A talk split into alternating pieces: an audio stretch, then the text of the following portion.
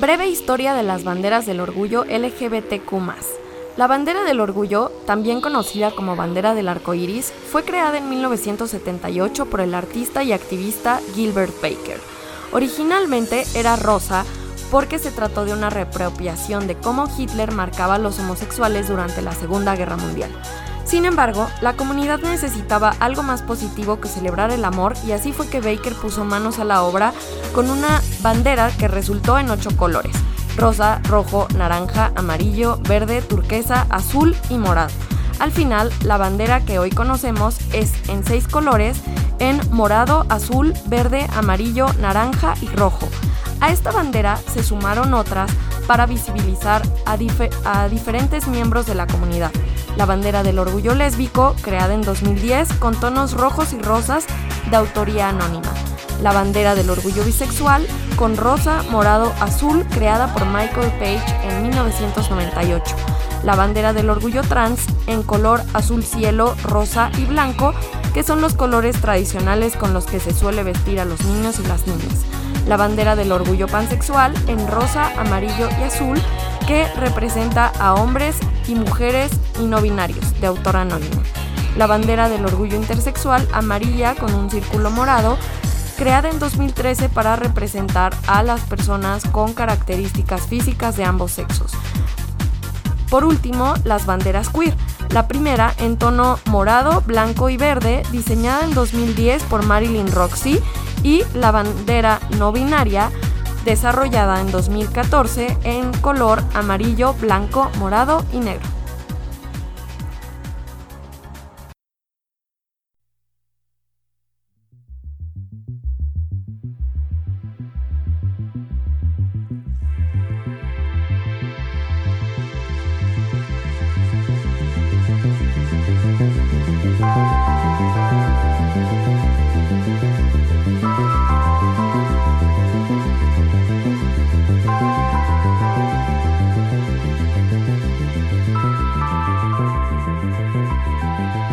Bienvenidos a la barra.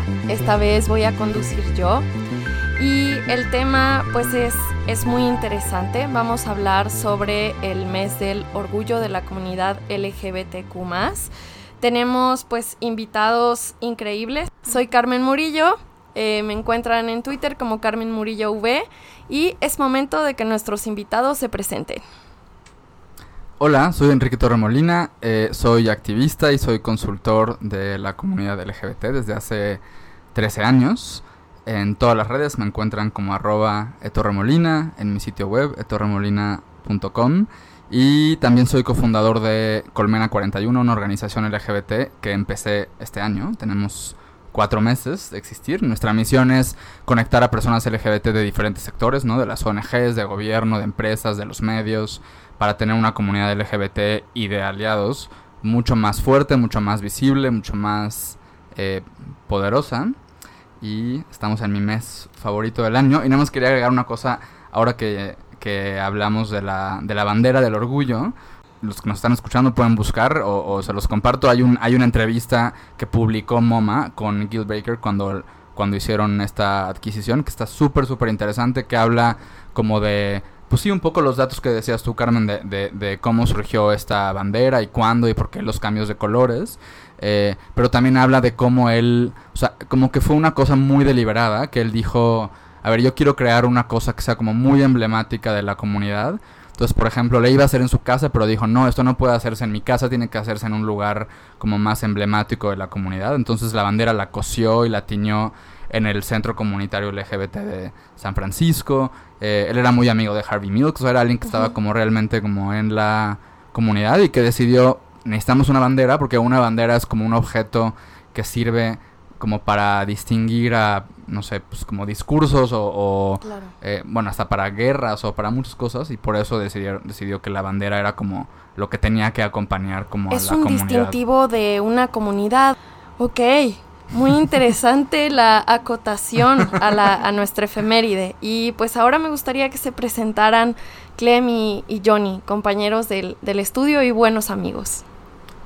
Hola, eh, yo soy Clem, eh, soy parte del equipo de 23. Como parte del equipo de 23 hago research de usuarios, eso es muy interesante y innovador. Y como parte de la comunidad, aparte de ser miembro como eh, funcional ahí y participando, también colaboro en una organización que se llama Cuenta conmigo. Soy co-facilitadora de un grupo de jóvenes. Eso me emociona mucho. Cuenta conmigo lleva como 10 años también trabajando en un sector que habíamos olvidado parte de la comunidad, que era los padres de familia.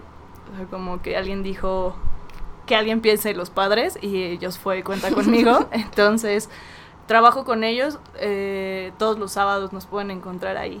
Eh, en el DIF de Niños Héroes tenemos un grupo de escucha con jóvenes y yo soy parte de los dos miembros que lo dirigimos.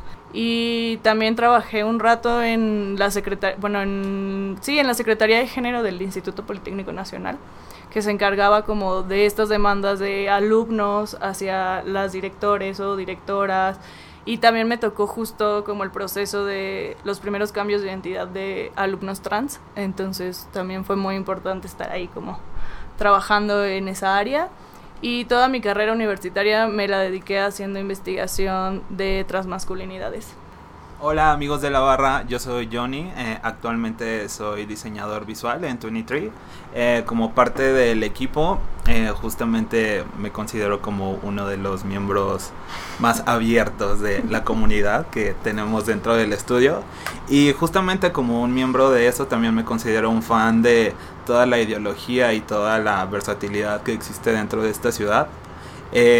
A diferencia de nuestros otros invitados, y muy triste lo digo, no tengo como grandes aportaciones ante la comunidad, pero sí me declaro un fan de lo que hacen muchos amigos que son desde DJs, drag queens, ilustradores, o amigos que justamente son psicólogos que apoyan mucho a distintas partes y distintas personas que han sufrido de maltrato, que han tenido distintos problemas eh, para desarrollarse o simplemente desde salir del closet. Eh, lo cual es un tema que es muy difícil y que en carne propia y como a muchos de ustedes y de todos los que nos escuchan, pues ha sido difícil y ha tocado distintas fibras importantes de tal vez en nuestra adolescencia o en nuestra vida actual en lo, en lo que es pues difícil aceptarse y comenzar a aceptarte a ti mismo en esto que pues tal cual muchas veces es visto malo pero simplemente es algo que hay que disfrutar como todo en la vida y hay que aceptarlo y ser lo que uno quiere y disfrutarlo.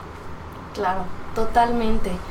Pues vamos a entrar al tema de, de hoy. Como pues como varios de ustedes saben aquí, pues diseñamos marcas, productos digitales, servicios. Y pues algo que pues anteriormente no se veía tanto y empezamos a ver más y más y más es que todas las marcas cambian sus logos en junio eh, poniendo los colores de pues los colores de esta bandera que, que creó Gilbert para representar a toda la comunidad y la lucha que estaba teniendo. Y pues bueno, ¿cuál es el dilema de, de usar la bandera del arco iris en todo? ¿Cuál es el límite entre sentirlo genuino y cuando es solo pon la bandera porque todos la tienen? Entonces me gustaría que me pues que me contaran cómo lo cómo lo viven y qué es lo que perciben. Yo creo que, o sea, dos cosas. Primero, o sea, y ahorita podemos entrar como a detalles, pero en general el hecho de que, un, de que una empresa, o de que ahora muchas empresas, cada vez más empresas, cada vez más marcas, quieran decirle al mundo, uno de mis valores es que apoyo a la comunidad LGBT, es que apoyo la diversidad y apoyo la inclusión, es un, es algo positivo, ¿no? O sea, creo que una de las cosas por las que el, movimiento LGBT en distintas partes del mundo ha luchado, sigue luchando en la mayoría de los países, eh, es porque los espacios de trabajo, los empleadores, eh, y, pues, eso específicamente incluye al sector privado, eh, tengan las puertas abiertas a que las personas puedan ser quienes son abiertamente en su lugar de trabajo, ¿no? Porque pues, el trabajo es un espacio donde pasas muchas horas, donde, donde digamos, es, o sea, es un elemento muy importante de tu vida. Y entonces el tener que estar en tu oficina o, en, o en una fábrica o en una tienda o en un banco donde trabajes y estarte como escondiendo y estar cu- cuidando qué parte de ti puedes mostrar y cuál no, qué puedes decir y qué no, qué pronombres utilizas cuando hablas de qué hiciste el fin de semana o de con quién vives o de por qué llegaste tarde un día o de qué planes tienes de vacaciones, pues eso te quita energía que tendría que estar dedicada a tu trabajo, ¿no? Eso es lo primero. Y lo segundo, ligado a eso, es que la razón principal, que eso no quiere decir que sea la única, y tampoco quiere decir necesariamente que sea algo malo, aunque ahorita podemos igual hablar de las de críticas que hay o de lo problemático que eso es, pero la razón principal por la que una empresa o una marca da este paso, pues es por el dinero, es por el valor de negocios que tiene la inclusión. O sea, esperar otra cosa de una empresa pues sería como vivir en no sé qué planeta o en no sé qué sistema económico, porque pues, esa es la lógica de, de las empresas, ¿no? Eh, en, en, en México esto tiene algo, tiene, o sea, digamos, esta como dinámica o esta tendencia, eh, pues ya tiene algunos años, pero sí creo que de unos 5 o 6 años para acá, como que explotó, ¿no? Eh, la, primera mar- la primera empresa en México que hizo algo así y que, y que lo hizo participando en una marcha del orgullo aquí en la Ciudad de México fue American Express en 2010, cuando no había absolutamente nadie que hiciera esto, ¿no? Eh, y, y era un momento además, que eso, o sea, creo que es una muestra de cómo igual culturalmente están cambiando las cosas, en el que a- había otras empresas que sí tenían políticas de inclusión, pero no querían que el mundo lo supiera, porque creían que eso les iba a significar como pues una pérdida, ¿no? En, en cuanto a su posicionamiento de marca o ventas o lo que sea. O sea, lo hacían a nivel interno. Lo hacían a nivel interno. Hay una anécdota muy padre que cuenta eh, un empleado que fue como líder de todo eso eh, en American Express en ese entonces, que se llama Fernando Velázquez, que él cuenta que los primeros dos, tres años que iban a la marcha, eh, pues iban, iban todos como con una playera o una camiseta polo con el logo de American Express, y había gente que se les acercaba, asumían que eran una ONG, que eran como una asociación LGBT, y les preguntaban cómo le hicieron para que American Express les patrocinara las playeras. Y ellos decían, no, somos empleados, o sea, somos de American Express participando en esta marcha, ¿no? Eso fue 2010. En 2015 fue, se sumaron ya varias más, eh, por iniciativa de empresas como American Express, Scotiabank, eh, Google, IBM, forman Pride Connection, que es esta red de empresas eh, que tienen buenas prácticas de inclusión laboral y que se comparten esas buenas prácticas y se pasan tips y se pasan datos de esto me funcionó a mí o incluso hacen un trabajo que en general muchos activistas y muchas organizaciones a veces no logramos hacer porque no hablamos el mismo lenguaje de las empresas, que es que como que se evangelizan entre ellos, ¿no? O sea, a mí me tocó trabajar con empresas que al día siguiente de que lanzaban como su red de empleados LGBT o que hacían algún cambio en sus prestaciones, lo que hacían era escribirle a sus principales como socios de negocios para decirle, te invito a que hagas lo mismo que yo.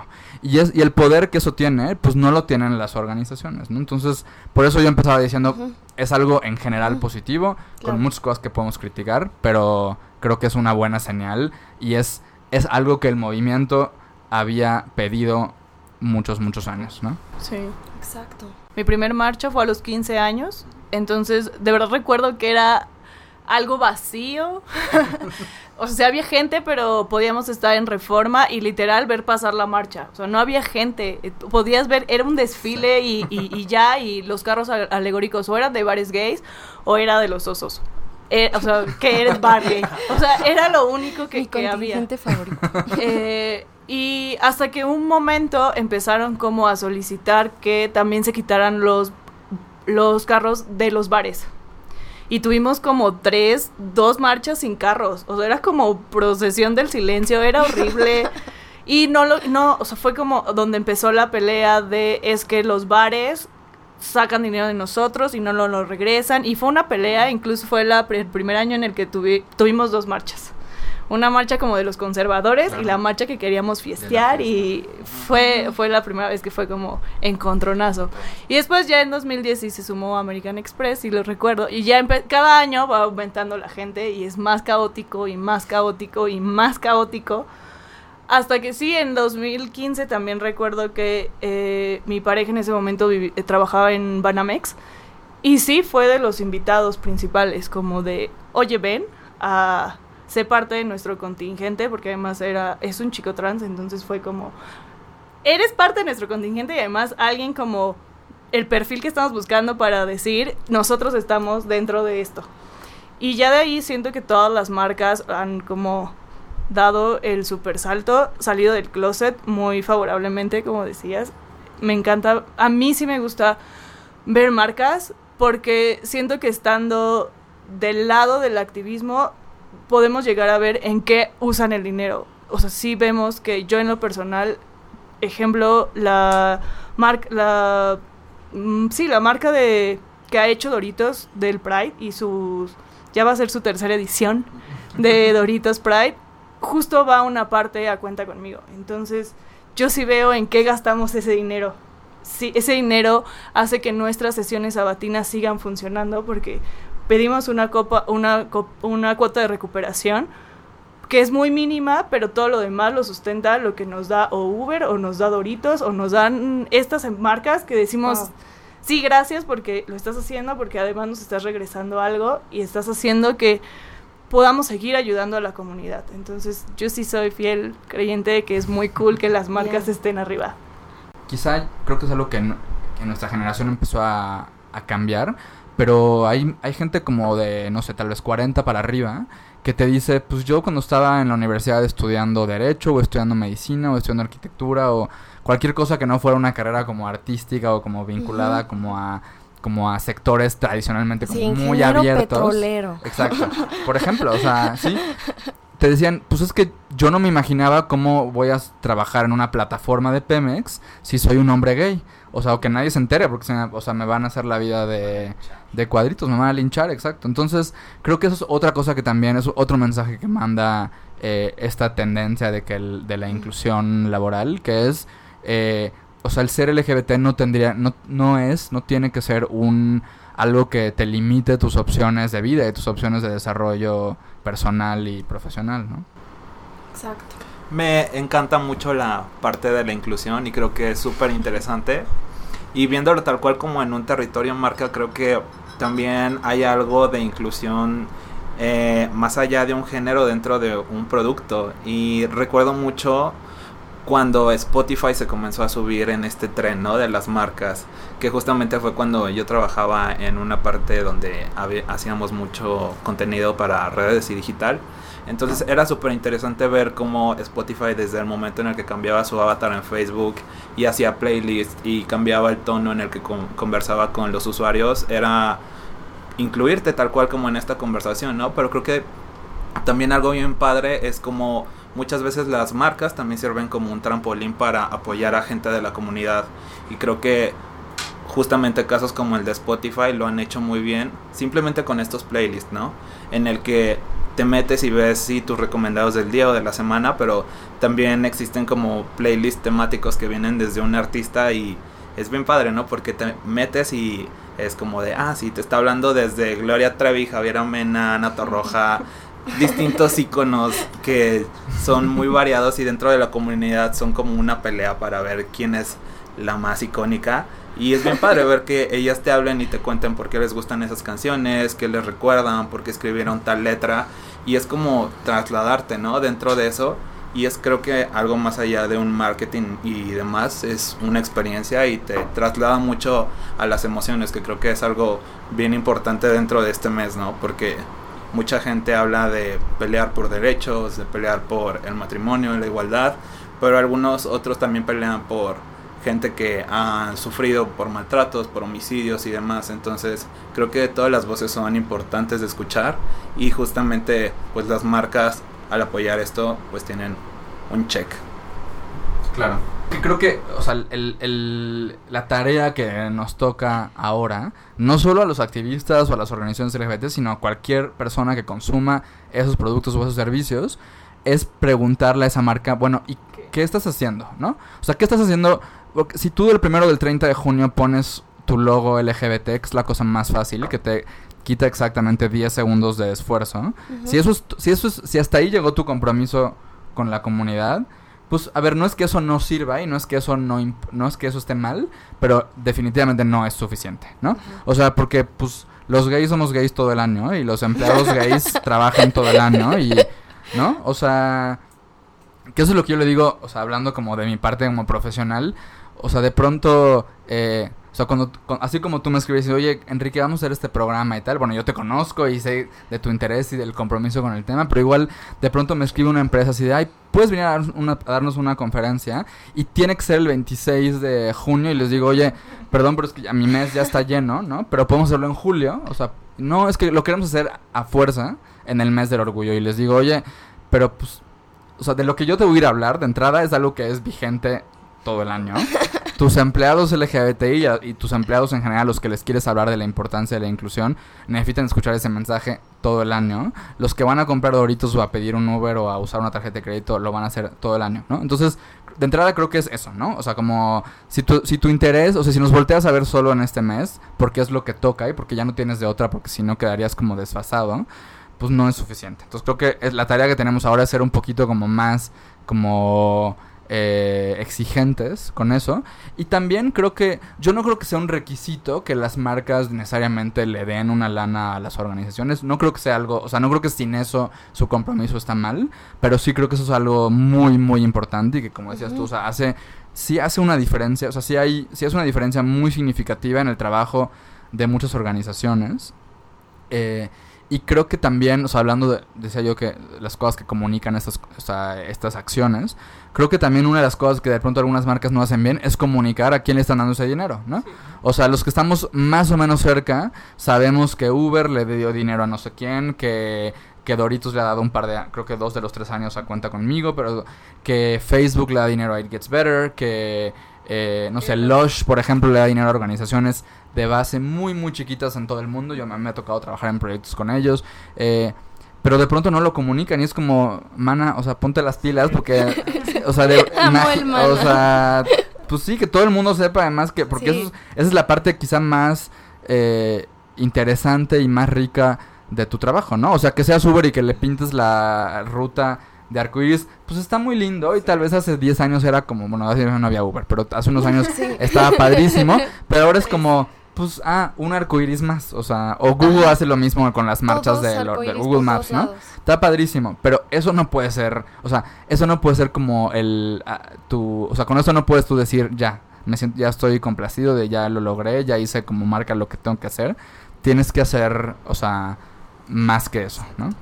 Sí, tienes que ser claro qué estás haciendo y no solamente te estás subiendo a un tren del mame que dura un mes o, o, que dura del 17 de mayo a junio, porque es como nuestro Guadalupe Reyes de la comunidad, ¿no? Porque es contra la homofobia hasta la marcha, o sea, no, no, no es bueno que solamente quedes ahí y ya después vuelvas como a tu rutina.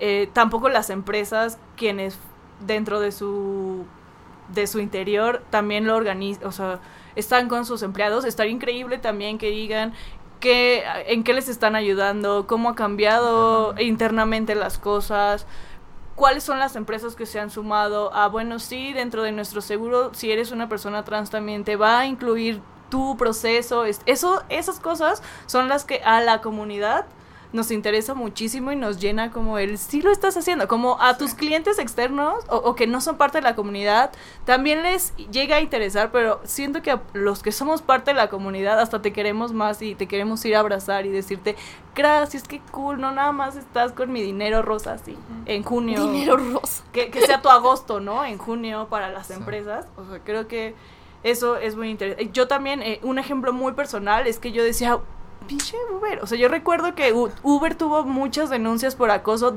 internamente desde su dirección de CEO. Y yo decía, ¿qué pedo, Uber? ¿En qué me la estás cagando? Y ya cuando llegué y me dijeron como, no, pues la verdad, Uber nos está ayudando un montón con, o sea, fue como Uber lo dijo muy abajo, como, así ah, te voy a dar esto yo cambió mi perspectiva hacia Uber, pero también me encantaría que más personas dijeran como, güey, sí, estoy apoyando mi parte. y Uber no nada más, creo que el problema, y no nada más pasa con, con la comunidad, pasa con muchas cosas. Uber también ayuda a muchas organizaciones contra la trata de personas y no lo dice, es como vato, no, no estás diciendo nada de lo bueno que haces y solo estás haciendo que te odiemos poquito por creer que no haces nada. Entonces, eso le pasa a muchas marcas. ¿Cuál es el reto de las empresas para comunicar? Y eso creo que a ti te toca verlo, tanto lo que comunican hacia afuera con cómo trabajan hacia adentro, con la comunidad. ¿Qué es lo que te dicen constantemente cuando cuando estás pues desarrollando y diseñando programas con, con ellos. Claro. Pues primero, o sea, lo que yo veo que hay, o sea, lo que yo veo que es cada vez más frecuente en las empresas es que pasan dos cosas al mismo tiempo. Primero, todas, o sea, todas, todas, al menos las empresas grandes, eh, quienes no lo han hecho todas, o sea, las que no lo han hecho todavía, todas quieren eh, sí generar un cambio interno, o sea, sí realmente tienen ese interés y también quieren comunicar sobre el mundo, ¿no? O sea, como que en cuanto a interés y a disposición, o sea, como que ya pasamos de, por ejemplo, o sea, yo, yo empecé a trabajar con empresas en 2013 y me tocó ir a... Y, y, siempre he trabajado con empresas desde las que, o sea, están en su, en su día cero de hacer algo a, favor de la diversidad y la inclusión, hasta las que tienen a nivel global tal vez 30 años, como y fueron las primeras en hacer esto, ¿no?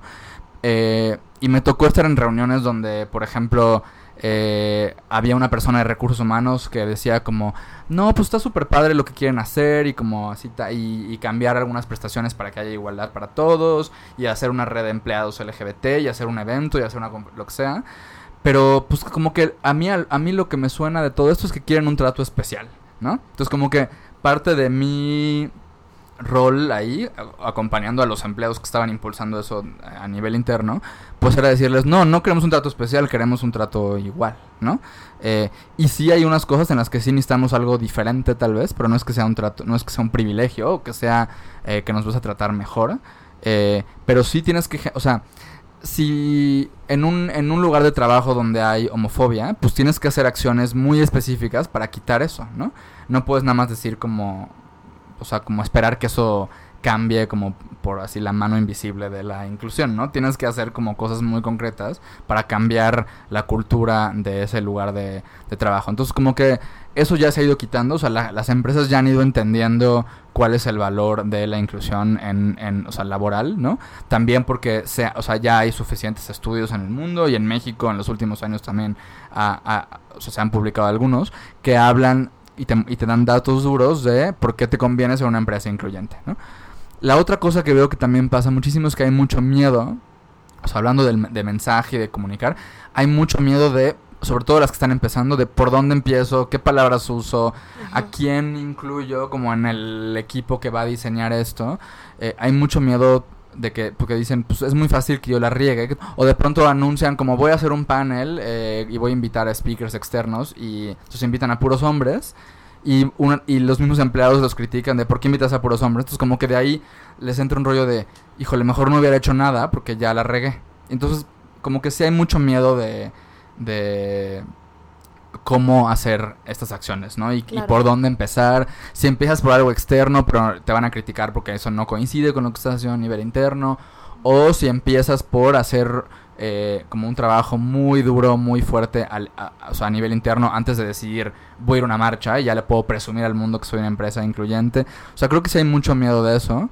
Eh, y también creo que una cosa que iba a decir eh, eh, a propósito de algo que, tú dices ahorita es que creo que yo es algo que le, que le digo a muchas marcas ahora es que, que, tú hagas cualquier acción de visibilidad en, esta, en este mes eh, en Ciudad de México está padrísimo, pero no, no, no, estás arriesgando absolutamente nada, ¿no? O sea, quieres hacer y no, y no estás haciendo una diferencia importante, es la verdad, porque ya hay un como overcrowd de marcas en la, en la marcha, por ejemplo, ¿no? O sea, ya es así como... Sí, o sea, les falta como nada más brandear, pues no sé, las luminarias de reforma o algo así, ¿no? Creo que donde, donde ahora les toca hacer eh, ese mismo trabajo y, y, creo que es una de las formas que va, o sea, una de las cosas que va a demostrar qué tanto compromiso tienen y qué tanto solo están haciendo lo que ya no les representa ningún riesgo, es hacer lo mismo en otras ciudades. Que ya está empezando a pasar, en Guadalajara ya hay presencia de marcas, en Mérida, yo soy de Mérida, acaba de ser la, marcha de Mérida hace dos semanas y por primera vez hubo presencia de marcas, estuvo Walmart, estuvo creo que Best Buy, no me acuerdo, como tres o cuatro marcas bastante grandes. Sí, justamente creo que hablando dentro del tema Ciudad de México hay un lenguaje muy vasto, hay muchísimos lugares, hay comunidad tal cual, comunidad a lo grande, pero yo particularmente teniendo la experiencia de haber trabajado en otros lugares, o sea, como el año en el que me fui a vivir a Monterrey, creo que fue muy fuerte para mí entrar a un lugar, a, una agencia que justamente es como la más grande de, de, la, de esa ciudad y tener tal vez como mucho tabú en, en ese tema, ¿no? Porque creo que tú como una persona de la comunidad al entrar en un nuevo círculo de amigos o en un trabajo o al conocer, no sé, a X gente, pues tienes como duda de decir, ah, obviamente si me preguntan tal vez a X edad que tengo, ah, eres gay, pues ya se te hace como ridículo, ¿no? La, la famosa pregunta tal vez se te hace como algo de nicho en tu adolescencia, pero a mí personalmente si me lo llegaran a preguntar actualmente sería así como de, pues sí, date cuenta, ¿no? Lo que se ve no se juzga. Lo que se ve no se juzga.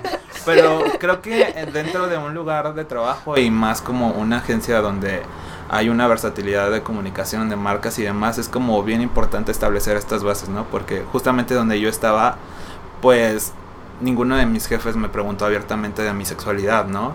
Y justamente en este lugar yo tuve pareja y los dos trabajábamos en el mismo lugar y todo el mundo lo sabía y nadie hablaba abiertamente del tema y era como un tabú tal cual del cual tú te sentías como de, ah, siento que la voy a cagar en algún momento o mi trabajo se va a ver como implicado en algo malo si, no sé, llego a tener un escándalo en esto o demás. Digo, afortunadamente nunca pasó, pero creo que dentro de lugares o de otras ciudades es como súper importante tener como que este diálogo y había pues obviamente más personas que pues sí tenían preferencias distintas y abiertamente pues no lo declaraban, ¿no? Como que más en estos lugares no era un tabú pues el embarazo, el baby shower, la carnita asada, pero sí había como cosas más pues trascendentales que no se llegaban a comunicar, entonces pues sí, personalmente, como lo estábamos comentando ahorita, creo que el reto para las marcas, las organizaciones y las empresas,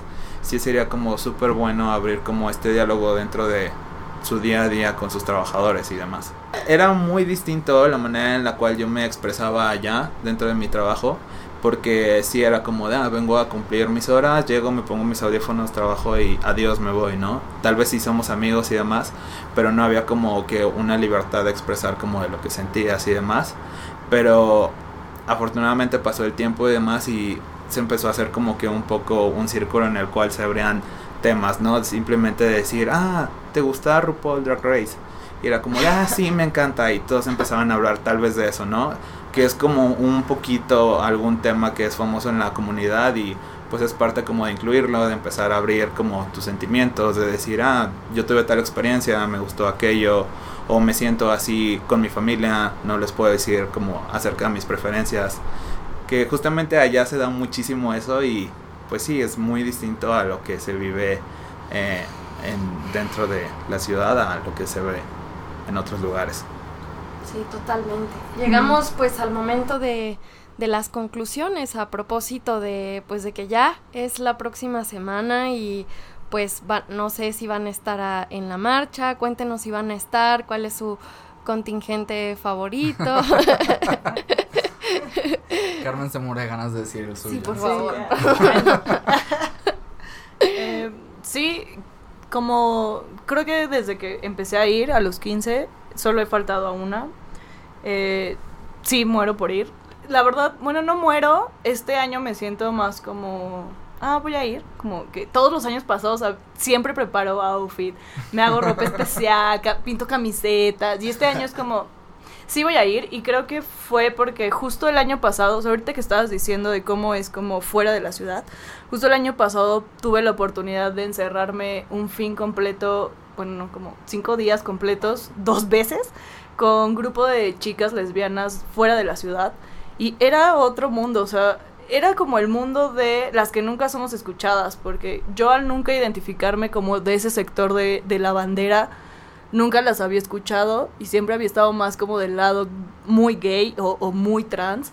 Y nunca había estado como de ese lado de, de la bandera, entonces escucharlas como que ellas tienen más problemas en el trabajo, tienen más invisibilidad, les cuesta muchísimo más trabajo y todas eran representantes activistas de varios estados, entonces realmente era como estar con las que están luchando y, bla, bla, bla. Y ahorita que leíste las banderas también me quedé pensando como, ah, qué chistoso que la bandera que representa actualmente o, incluso la que pusieron en, en Palacio fuera la de los colores rositas que casualmente no la pusieron con el, con el lipstick porque esa bandera originalmente tiene un, un labio, porque esa representa a las lesbianas femeninas. Porque en 1999, rápido, tenía, había una bandera lesbiana que era blanco. Las con- lipsticks, ¿no? Incluso les llamaban Ajá, así. Y, y la bandera como origi- como realmente representativa de las lesbianas era la morada con el círculo negro y el hacha. Entonces las, las femeninas dijeron, no, esa no me representa, dan, ponme una de rosita con un lipstick porque yo soy demasiado femenina y esa es la que ahora se queda, ¿no? Entonces siento que haber convivido con un sector tan invisible y ahorita algo que también decías, comentabas como los, los gays no olvidamos, o sea, la comunidad no olvida. También estar del otro lado, como de estar escuchando a los jóvenes y que lleguen chicos desde 12 años a, a las sesiones eh, que, que hago, es como sí, los, la comunidad no olvida, pero la comunidad tampoco se está poniendo a investigar. Creo que nosotros somos los que vamos a recordar que American Express estuvo ahí y fue la primera, pero ahora eh, para la nueva generación es como, ah, sí, ajá, todo se pinta de color en el mes y no tienen como esa memoria. Entonces, siento que ya me siento muy anciana y digo, sí voy a ir porque quiero y porque me gusta y porque es algo que amo demasiado, pero no estoy tan emocionada por estas cosas, por como haber convivido con un sector que realmente está muy olvidado y que incluso yo nunca volteé a ver y por el otro como esta juventud de ah, lo tenemos, ¿no? No, no valoramos que si ahorita hay tantísimas marcas y nos peleamos por ver qué marca está más cool y a cuál me sumo y a quién quiero más, mm, no, no les pasa por la mente que hace cinco años no lo teníamos o no estaban, o les daba miedo, decían, no, no, ¿qué van a pensar de mí? O incluso ahorita que decías de los programas, recuerdo que lo único gay que yo consumía a mis en mi juventud era Wow de Telehit. O sea, yo esperaba todos los lunes en Telehit ver a Wow porque era el único lugar donde podía ver algo que me gustaba, conocer marcas que usaran, o sea, que fueran gay, o sea, que dijeran, Era sí, ven a este bar, pobrecita. ven a este bar, por favor. Y- o, o si no era desde Gallola o era Wow, que sí era algo como que consumía totalmente. Y siento que las nuevas generaciones ya ni siquiera se preguntan qué marca o por qué lo hacen, ya nada más con que estén ahí y eso es como otro tema que deberíamos como ir trabajando. ¿Cuánto trabajo estamos haciendo como los grandes y los más grandes y ahora como los chavitos ya lo tienen ahí por default y creen que, que está cool? Y, o sea, ellos están pensando más en cuánto van a gastar en las cervezas y en todo lo demás que en, wow, todo, ¿por qué es una marcha, no? Sí. Yo creo que eh, hay cosas que la comunidad se olvida y tienes a gente llenando los conciertos de Yuri y esas cosas horribles. Sí. pero ideal, pero sí, en general no, no lo olvidamos.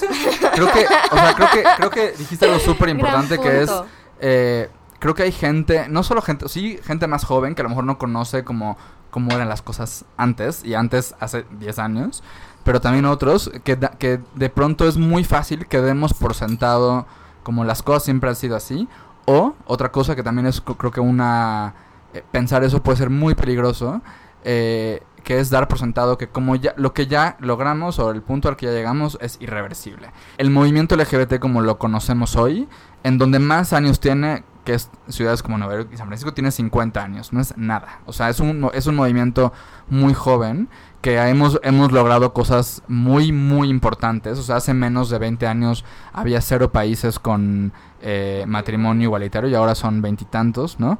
Eh, o sea, hemos logrado cosas muy grandes, muy importantes en muy poco tiempo, pero creo que lo que eso nos debe, o sea, eso creo que debemos de usarlo como un poco de gasolina para seguir avanzando y como que nos emocione y nos, y nos haga darnos cuenta de lo que podemos lograr, pero también tiene que servirnos como una lección de eso es, esto es bien frágil, o sea, estos logros y este avance en las empresas y en las leyes y en las escuelas y que ahora eh, cada vez haya más artistas que salen del closet o que se pronuncian por a favor de nosotros son cosas, son logros bien frágiles y que si no los cuidamos y que si decimos, ay, pues yo creo que en unos años ya no va a haber marcha porque ya para qué ya no es necesario.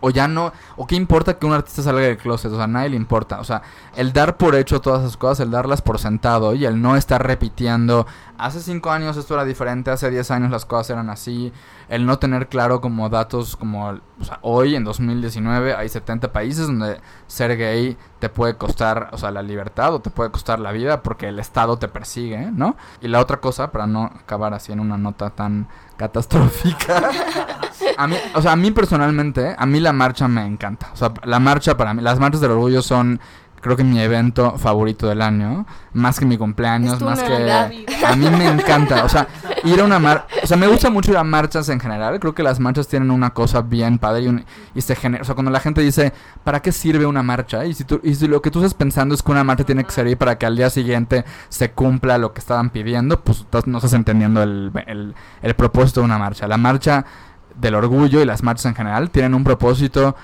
bueno, en el, en el caso de una marcha del orgullo, pues de celebrar y de fiestear y de divertirte, pero también de encontrarte con la gente y de, y de un poco como nutrirte de una energía que, que generamos solo cuando estamos juntos en persona, ¿no? O sea, lo que no se logra en los medios de comunicación, es algo que no se logra en lo digital, que eso cumple otros propósitos también, pero vayan o si, o si son de los que van, lleven a gente que nunca haya ido, se la van a pasar súper, súper bien, se los aseguro.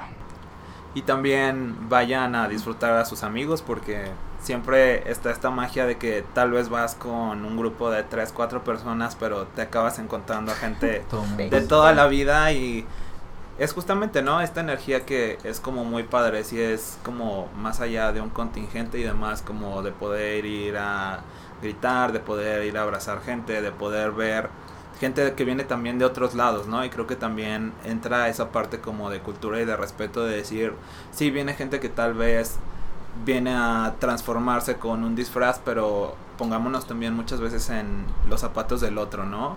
Si hablamos como de amigos o de personas que son de fuera y toman esta marcha como un lugar de expresión, pues también démosle su lugar y démosle como ese momento de respetar cómo quieren abrir su, su sexualidad y cómo quieren demostrar su personalidad, que tal vez es algo que no pueden hacer todos los días.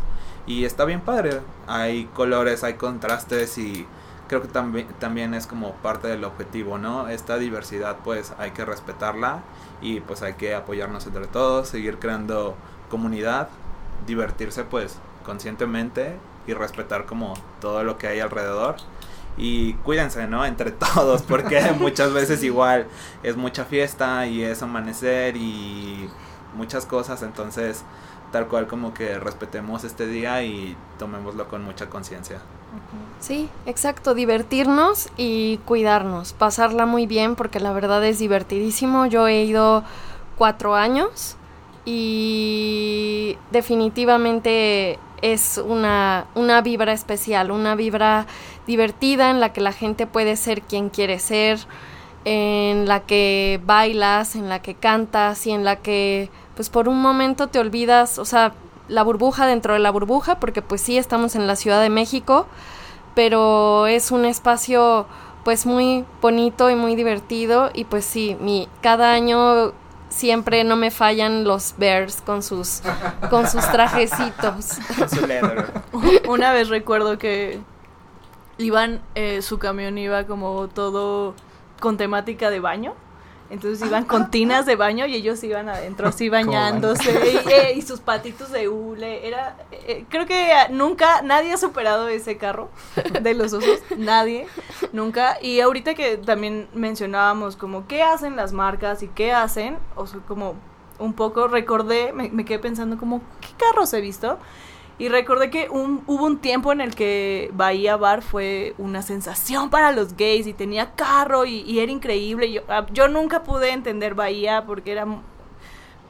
Chavos, yo hacía eso a los 16, entonces ya, ya me agarraron muy tarde, ya no hacía eso.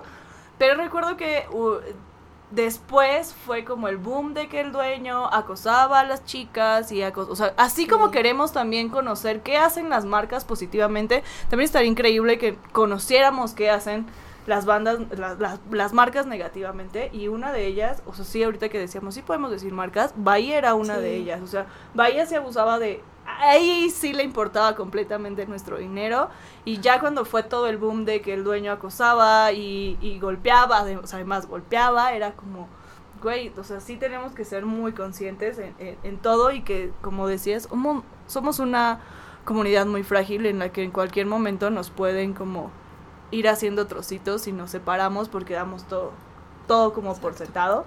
Pero sí las mar- las marchas son muy muy divertidas. Creo que una de las cosas más cool que yo he hecho en una marcha fue decir sí vamos a ir pero también vamos a llevar a nuestras mamás entonces todos los que íbamos tuvimos que llevar a nuestras mamás y ahí iban las mamás todas sofocadas pero no importa, o sea, fue algo muy cool porque obviamente todo el mundo volteaba y era como, hay señoras aquí, sí, y todas iban como muy felices. A mí sí me ha tocado como ser y que mis amigos sean como muy aceptados por su familia, entonces también me toca ver el otro, me ha tocado ver el otro lado, el lado de no, no se sufre, no tienes que llorar, no tienes que estar en nadie me ama y tengo que salir sí después fui conociendo personas que sí lo han sufrido, pero creo que eso es algo muy lindo que puedes ver en la marcha, como no nada más lo que sale en el periódico, de, ay, sí, millones de millones de millones dejaron súper sucio reforma y lleno de cervezas y bla, bla, bla, sino también ver cuando van contingentes, van, ahorita que decía religiosos, yo recuerdo que el primer contingente religioso que vi fue de judíos y me enamoré. o sea, fue como... Los de Kimmel. sí, o sea, fue como... Y, me enamoré por ambas partes. Vi a los chicos y dije, qué guapos. Vi a las chicas y fue como, güey, ¿qué, ¿qué, está pasando? Porque no soy judía para poder estar allá adentro. O sea, fue algo muy lindo y, y también pensar como... Es, y recuerdo que eran súper chiquitos, ¿no? Eran como 10 personas ver esos contingentes pequeños y ver esos contingentes que tienen todo el varo del mundo para aventar eso es algo que solamente puedes experimentar una vez al año y que dices... Y me imagino que ustedes no olvidan su primer marcha. Sí, no. Yo no olvido que fue como increíble. O sea, vi que estaba vacía, la vi pasar y después mi hermana me dijo, ven, vamos detrás de este carro. Recuerdo que en un tráiler de cabaretito, jamás lo olvidaré. Y tenían todas las canciones de Jeans, que en ese entonces Jeans ya no existía, todo el mundo que yo creía que las había olvidado y todos iban cantando y yo y haciendo las coreografías y yo qué hermoso quiero que esto siga toda mi vida y ahora que voy es como ah ya no pasa eso ya todo el mundo conoce a las jeans y no han ido y si son ah otra cosa si son personas hetero y van a la marcha no vayan no vayan como con esa casa de vamos a ver a los bichos raros sino incluyanse. De acuerdo. Pues muchas gracias a todos por estar aquí y pues ya nos veremos en, en la marcha. Feliz mes del orgullo a todos, a todos. Feliz mes, feliz Navidad gay. Feliz Navidad gay.